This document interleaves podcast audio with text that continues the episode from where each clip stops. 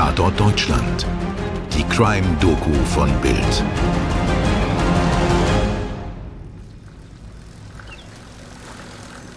Und zwar war das 1981 der erste Schultag nach den Sommerferien.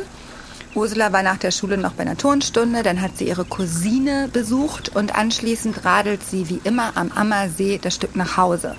Aber zu Hause ist Ursula Herrmann gar nicht erst angekommen. Ihre Eltern machen sich Sorgen, melden sie als vermisst und erst Wochen später wird Ursula Herrmann gefunden und zwar begraben in dem Waldstück am Ammersee im Weingarten in einer Holzkiste. Bildreporterin Lena Zander hat uns in dieser Doppelfolge in einen sehr spannenden Fall eingeführt. In Teil 1 habt ihr gehört, wie der Tod von Ursula Herrmann aus Eching am bayerischen Ammersee erst zum Cold Case wurde und fast 30 Jahre später doch noch zu einer Verurteilung führte. Der Fall machte mit traurigen Worten Schlagzeilen. Das tote Mädchen aus der Holzkiste. Diese Kiste sollte Ursula während einer erpresserischen Entführung beherbergen. Diese Kiste war 1,40 Meter hoch, 72 Zentimeter breit und 60 Zentimeter tief. Sie hatte Licht und sogar ein Belüftungssystem. Außerdem waren Getränke und Kekse darin. Aber die zehnjährige Ursula erstickte trotz der Belüftungsschläuche wohl schon in den ersten Minuten. Erst 27 Jahre nach dem Verbrechen war die Justiz sicher, Werner Mazurek, ein Fernsehmechaniker aus dem gleichen Dorf, ist der Täter. Er hat das Mädchen verschleppt und trotz des frühen Todes zwei Millionen Mark Lösegeld gefordert. Und er hat bei den Eltern angerufen.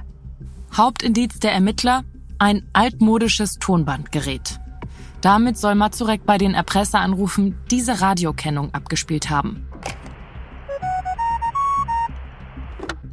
Aber Mazurek beteuert seine Unschuld.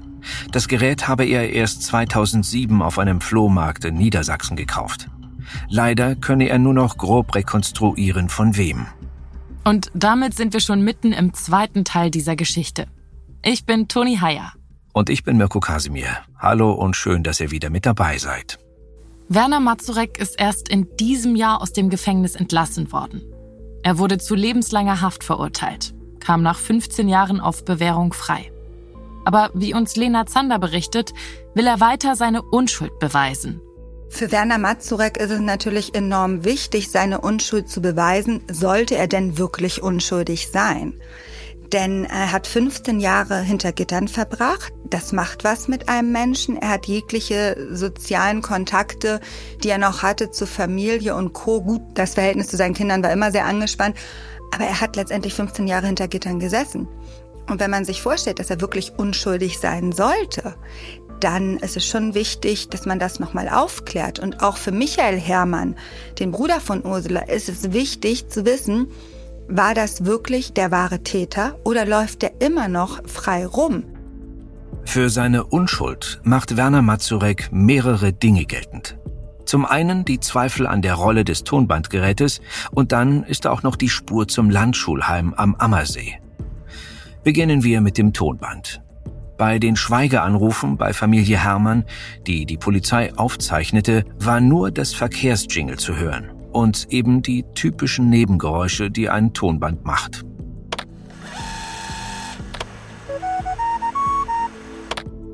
Passen die Aufzeichnungen von damals zum Gerät mit der Kennzeichnung Grundig TK 248, das bei Werner Mazurek 2008 gefunden wurde? Die Ermittler haben dann auch ein Gutachten für das Tonbandgerät in Auftrag gegeben, was sie bei Werner Mazurek gefunden hatten. Und dort konnte man sagen, dass es wahrscheinlich sei, dass genau mit diesem Tonband das Bayern 3-Signal abgespielt wurde. Ich habe darüber auch mit Joachim Feller gesprochen. Das ist der Anwalt von Michael Herrmann. Michael Herrmann ist der Bruder von Ursula Herrmann und der hat ebenfalls Zweifel daran, dass Werner Mazurek der Schuldige ist. Und der hat mir das folgendermaßen eingeordnet. Und zwar, dass es da eine Skala gibt von eins bis sechs, sage ich jetzt mal sehr laienhaft, und dass wahrscheinlich nur eine Schulnote drei ist. So, inzwischen gibt es auch ein neues Gutachten der Universität Zürich. Und das sagt, die Wahrscheinlichkeit, dass mit genau diesem Tonbandgerät, das bei ein 3-Signal abgespielt wurde, sehr gering ist. Aber bisher hat auch das nicht für ein Wiederaufnahmeverfahren gereicht. Okay, also die Sache mit dem Tonbandgerät könnte schon mal für Werner Mazurek sprechen. Aber die Beweisführung scheint nicht ganz ohne zu sein. Kommen wir zur Spur mit dem Namen Landschulheim. Bei den ersten Ermittlungen 1981 war die Polizei zunächst ja schon mal auf Werner Mazurek gestoßen, weil ein alkoholkranker Bekannter ihn beschuldigt hatte. Trotzdem wurde weiter ermittelt. In Eching und in der näheren Umgebung wurden Fingerabdrücke von Männern und männlichen Teenagern genommen. Auch im benachbarten Landschulheim wurden später Fingerabdrücke genommen. Jahrzehnte später weist aber eine andere Ereigniskette wieder zum Internat. Werner Mazurek lernt einen Mitgefangenen kennen, der von dessen Unschuld überzeugt ist. So sagt es zumindest Mazurek zu Bild. Der Mann ist ein Unternehmer aus derselben Region, sitzt zeitweise wegen Steuerhinterziehung in U-Haft und hat einen Sohn, der zum Tatzeitpunkt im Internat am Ammersee Schüler war. Der Junge war gerade zwei Wochen vor Ursulas Verschwinden 18 geworden. War er ein wichtiger Zeuge oder vielleicht sogar eigentlich verdächtig? Bildreporterin Lena Zander war tagelang in Eching unterwegs und fasst zusammen. Unweit des Tatorts ist ein Landschulheim. Da gehen die Kinder reicher Eltern zur Schule. So, und zwei Jahre lang wurde dort nicht ermittelt. Sprich, es wurden keine Zeugenbefragungen vorgenommen. Es wurden ja auch überall im Ort, ich war selbst dort und habe mit Menschen gesprochen, die mir erzählten, von uns allen wurden Fingerabdrücke genommen. Zwei Jahre lang wurden aber auch keine Fingerabdrücke in diesem Landschulheim genommen. Erst kurz bevor es hieß, die Polizei kommt jetzt, untersucht das Landschulheim und ermittelt hier, sind zwei Schüler eigenmächtig zur Polizei gegangen. Sie haben einen grünen Klingeldraht abgegeben. Dieser grüne Klingeldraht hing während des Tatzeitpunkts im Weingarten gespannt. Eine Vermutung ist, dass die Täter darüber miteinander kommuniziert haben, was ja auch schon sagt, dass Werner Mazurek nicht alleine gehandelt haben kann, wenn er wirklich der Täter war. Was aber auffällt, ist, dass diese Schüler ja gar nicht wissen konnten, dass dieser Klingeldraht in Zusammenhang mit der Tat steht.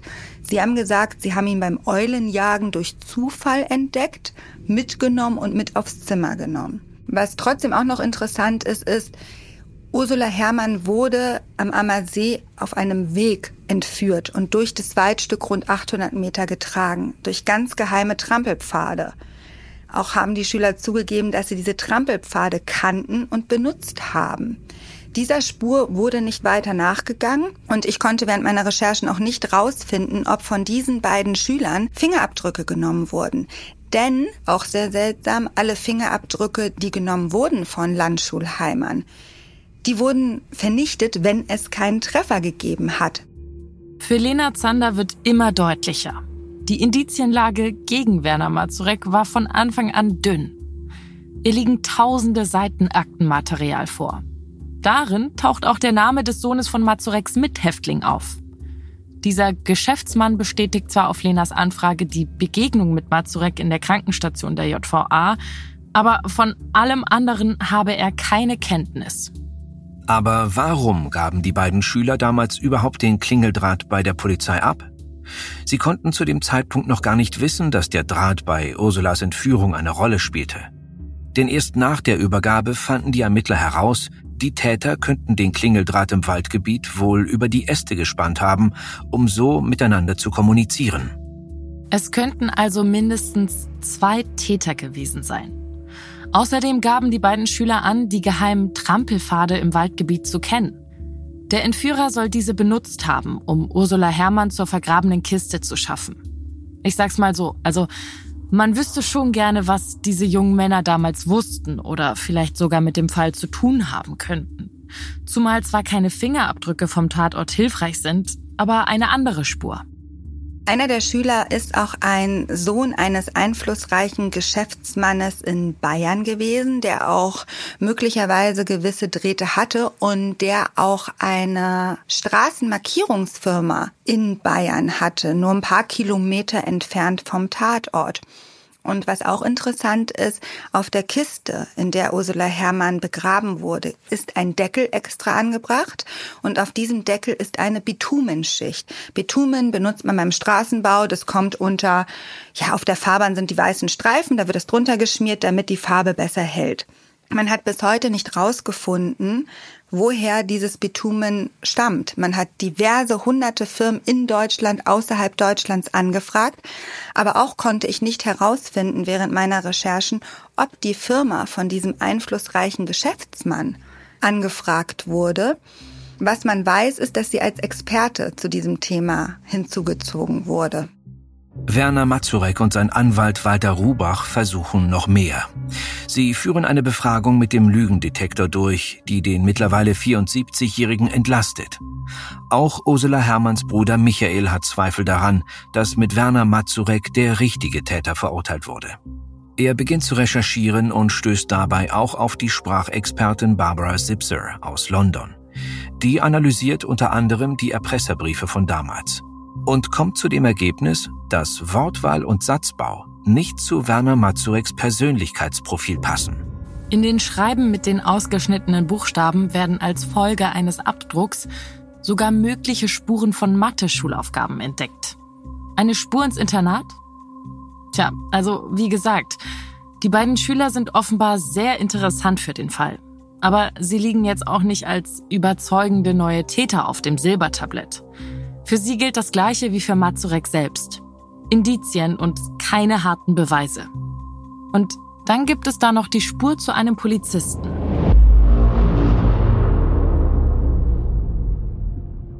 Nennen wir es die Polizistenspur.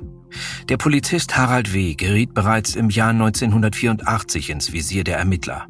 Laut einem Zeugen wurde sein Van, ein Ford Transit, am Tag der Entführung von Ursula Herrmann in der Nähe des Tatorts gesehen. Er war dort als Jagdhelfer unterwegs. Er kannte sich also sehr gut aus und galt als handwerklich begabt. Er eignet sich durchaus für eine Tat wie die an Ursula. Deshalb ließ ihn die Polizei damals auch abhören. Ergebnis? Harald W. soll mit seinem Bruder über einen anderen Mann als der Kistenbauer gesprochen haben. Das ist schon sehr interessant. Und sein Bruder sagte zu einem Freund, dass es schlecht aussehe für Harald und er eine Strafe von zehn Jahren bis lebenslänglich auf ihn zukommen sehe. Der Polizist führte ein ausschweifendes Leben und soll Schulden gehabt haben. Als Motiv wäre also auch Habgier oder Geldnot in Frage gekommen. Außerdem war er vorbestraft wegen Körperverletzung. Während des Strafprozesses gegen Werner Mazurek sprach auch Mazureks Anwalt Walter Rubach an, dass er, also der Polizist, als möglicher Täter in Frage käme. Aber die Ermittlungen gegen den Polizisten bringen kein konkretes Ergebnis. Und weder beim ersten Strafverfahren gegen Mazurek noch bei einer möglichen Wiederaufnahme des Falls kann er heute mehr helfen. Harald W. starb 1995 im Alter von nur 46 Jahren. Mögen die Spuren zu Werner Mazurek schon nicht überzeugend gewesen sein, so lassen sich auch die Hinweise auf andere Täter nur schwer erhärten. Und als wäre das alles nicht schon vertrackt genug, gibt es auch noch eine Panne in dem Fall. Lena Zander. Dann nimmt der Fall noch eine interessante Wendung, und zwar der Parkhausmord, auch in München, Charlotte Böhringer, die dort ermordet wurde. Da hat man auf einem Weinglas DNA gefunden, und dieselbe DNA wurde auch bei der Kiste gefunden von Ursula Herrmann. Wie das zustande kommt, die offizielle Begründung der Staatsanwaltschaft ist, dass es ein Zufallstreffer ist, Verunreinigung oder ähnliches. Ich habe selbst nochmal nachgefragt im Zuge meiner Recherchen und darauf keine weitere Antwort bekommen. Hm, also Spuren von 2006 sollen die gleichen sein wie 1981. Ich finde, da liegt eher vielmehr nahe, dass jemand im zuständigen Kriminalamt da einfach Spuren aus zwei völlig unterschiedlichen Fällen mit der eigenen DNA verunreinigt hat. Auch den Fall Böhringer haben wir hier schon bei Tatort Deutschland behandelt. Ihr findet ihn mit dem Titel Der Parkhausmord. Aber bei allem Chaos, bei allen verwirrenden Spuren und Rückschlägen kämpft Werner Mazurek auch heute noch weiter um den Beweis seiner Unschuld. Auch Ursulas Bruder Michael Hermann und dessen Anwalt Joachim Feller ließen nicht locker. Nochmal Lena Zander. Sie haben ja versucht über den Zivilprozess. Da hat Michael Hermann ja Werner Mazurek auf Schadensersatz verklagt, aufgrund, weil der seine Schwester umgebracht hat. Und da haben sie ja das eigentlich nur gemacht, weil sie gehofft haben, dadurch in eine neue Beweisaufnahme eintreten zu können. Das ist ja auch ganz spannend, so ein Trick, den man sich da überlegt. Wenn man sagt, okay, wir haben eine neue Beweisaufnahme und dann heißt es nachher zivilrechtlich, Werner Mazurek kann es nicht gewesen sein. Dann hat man diesen, ich sage jetzt mal laienhaft Beschluss oder dieses Urteil und kann sagen, okay, gut, das wäre noch ein Ansatzpunkt für ein Wiederaufnahmeverfahren. Dazu kommt aber noch, dass man beachten muss, 30 Jahre erpresserischer Menschenraub mit Todesfolge ist verjährt. Dann muss man aber noch schauen, war es Mord, weil Mord ja nie verjährt. Und Joachim Feller hat gesagt zu mir, dass auch eine Möglichkeit wäre, dass Ursula Herrmann vom Fahrrad gerissen wurde, mit Lachgas betäubt wurde und dann in die Kiste verschafft wurde. Das heißt, wenn man jemanden mit Lachgas betäubt, dann muss man davon ausgehen, dass dieser Mensch auch daran stirbt und dann wäre das Vorsatz und dann hätte man Mord als Strafbestand hat. Also da müssten viele Dinge zusammenkommen, um überhaupt ein Wiederaufnahmeverfahren in Gang zu bringen. Aber interessant ist auf jeden Fall. Jetzt haben wir sehr viel über und mit dem Verurteilten in diesem Fall gesprochen. Und natürlich macht seine zweifelhafte Rolle die Geschichte auch über die Jahrzehnte so spannend. Aber am Ende, finde ich, sollten wir einfach mal einen Augenblick an Ursula Herrmann denken. Das ist ein wirklich guter Punkt, Toni. Die zehn Jahre alte Ursula wollte einfach nur von ihren Verwandten im Nachbarort nach Hause. Nichts hat sie auf eine heimtückische Entführung vorbereitet. Und schon gar nicht hat sie verdient, was ihr zugestoßen ist. Vielleicht wollte ihr Entführer sie nicht töten. Aber er hat es in Kauf genommen. Und ich finde, das Schlimme ist, dass wenn wir über diese Fälle sprechen, klar, wir reden viel über die Täter, aber die Opfer, die sind eigentlich die größten Verlierer in diesem Fall, zusammen mit den Familien. Und die kommen oft viel zu kurz. Die Opfer, die sollten und die dürfen wir auch nie vergessen.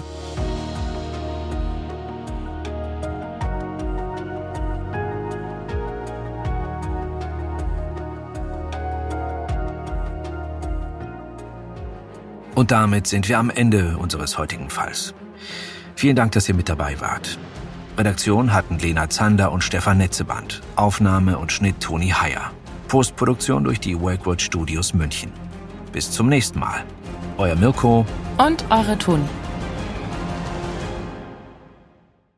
Dir hat diese Folge von Tatort Deutschland gefallen? Du bekommst von True Crime einfach nicht genug. Dann hör jetzt in unsere weiteren Folgen rein. Hier warten mehr als 200 spannende Fälle auf dich, wie das Verschwinden von Rebecca Reusch, der Prozess gegen O.J. Simpson oder die Entführung von Ursula Herrmann. Wir hören uns bei Tatort Deutschland.